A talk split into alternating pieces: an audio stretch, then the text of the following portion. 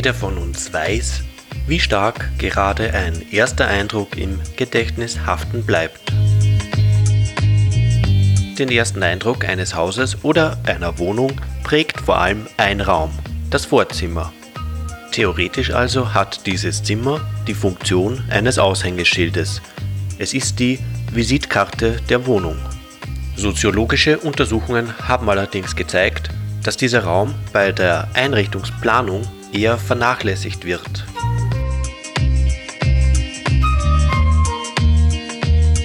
Der Vorraum wird also als Nebenraum in der Einrichtungsweise eher stiefkindlich behandelt, obwohl er eine wichtige Funktion als Verkehrsfläche hat, nämlich Personen in ihre Aufenthaltsräume zu schleusen.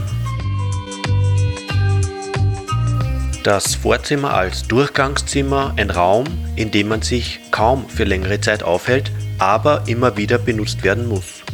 Die persönliche Note ist also nicht nur für Gäste von Bedeutung, sondern auch für die Bewohner selbst. Sie sollten an diesem ihren Raum Freude haben. Wandschmuck und Ziergegenstände bieten die Möglichkeit, unkompliziert und variationsreich experimentieren zu können. Jeder hat Reisesouvenirs, familiäre Andenken oder vielleicht Schätze vom Flohmarkt. Kleinigkeiten also, die die Persönlichkeit der Wohnenden bestätigen. Wer bei der Umgestaltung seines Vorzimmers einen größeren Aufwand nicht scheut, der sollte überlegen, wie mehr Tageslicht in den Raum zu bringen ist. Türen mit Glasfenstern bieten dafür eine gute Möglichkeit. Durch den zusätzlichen Lichteinfall vermittelt das Vorzimmer ein größeres Raumgefühl. Wesentlich mehr Chancen für die optimale Ausgestaltung bietet eine Neueinrichtung bzw. Umgestaltung, bei der auch Fußboden und Wände mit einbezogen sind. Es ist ratsam, dabei Tricks und Kniffe von Innenarchitekten zu erfahren und auch zu berücksichtigen.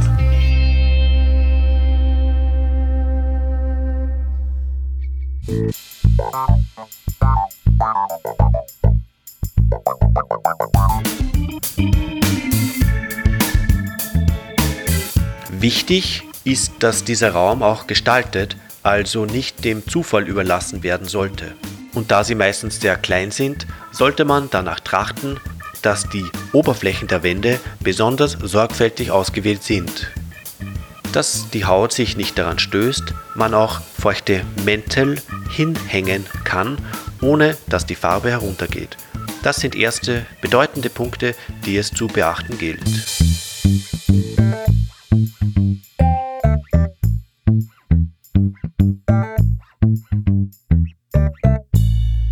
Wenn ein Raum zu hoch ist, dann versucht man, die nächsthöhere bindende Raumhöhe aufzunehmen, zum Beispiel die Türstockoberkante. Man kann in dieser Höhe eine Blende anbringen und die Helligkeit der Wand darüber sowie des Plafonds etwas abdunkeln. Dadurch wird der Raum darunter automatisch niedriger erscheinen. Umgekehrt, wenn ein Raum sehr klein ist, dann wird man ihn eher mit hellen Farben bearbeiten.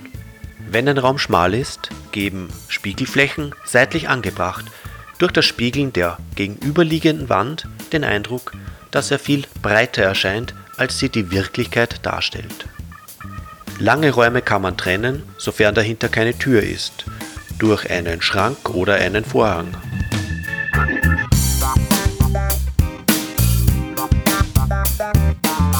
Oft genügt es, den Raum zu unterteilen, indem man etwa eine Blumenbank hinstellt und darauf eine praktische Bordwand anbringt. Diese kann gleich zum Aufhängen von Kleidungsstücken verwendet werden. Es finden also durch wenige Maßnahmen der Gestaltung die Dinge eine große Wirkung.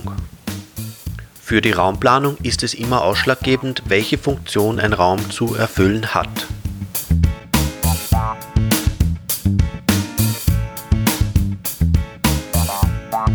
Vorzimmer sind Durchgangszimmer, Türen führen in Wohnbereiche und Nebenräume. Zusätzlich sind sie auch Schleusen für Schmutz und Nässe. Ein pflegeleichter Boden ist daher ebenso angebracht wie eine Sitzgelegenheit zum Wechsel der verschmutzten Schuhe. Zu einer funktionsgerechten Ausstattung gehört auch ein Abstellplatz für Einkaufskörbe. Handtasche, Post und Schlüssel müssen Platz finden, bevor der Mantel abgelegt werden kann. Telefon ausschließlich im Vorzimmer kann Probleme schaffen. Vorzuziehen sind ein langes Kabel oder ein ganzes Telefon mit mehreren Anschlüssen. Die vordergründigste und wichtigste Funktion ist allerdings die Aufbewahrung der Überkleider und Kopfbedeckungen, die gerade in Verwendung sind.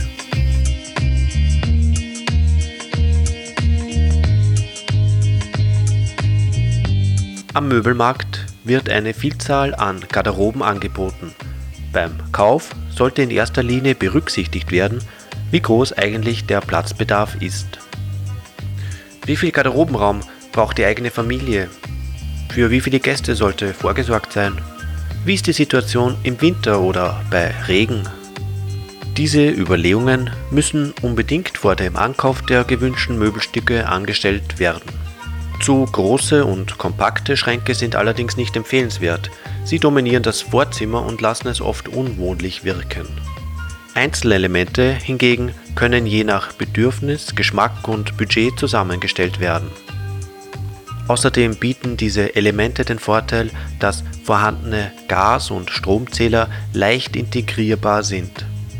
Wie bei allen Möbeleinkäufen sollte auch hier besonderer Wert auf ausführliche Beratung gelegt werden, denn ein übereilter Einkauf wurde schon oft bereut. Je mehr die individuelle Wohnkultur in den Vordergrund rückt, desto mehr Beachtung findet das Vorzimmer in der gesamten Wohnarchitektur.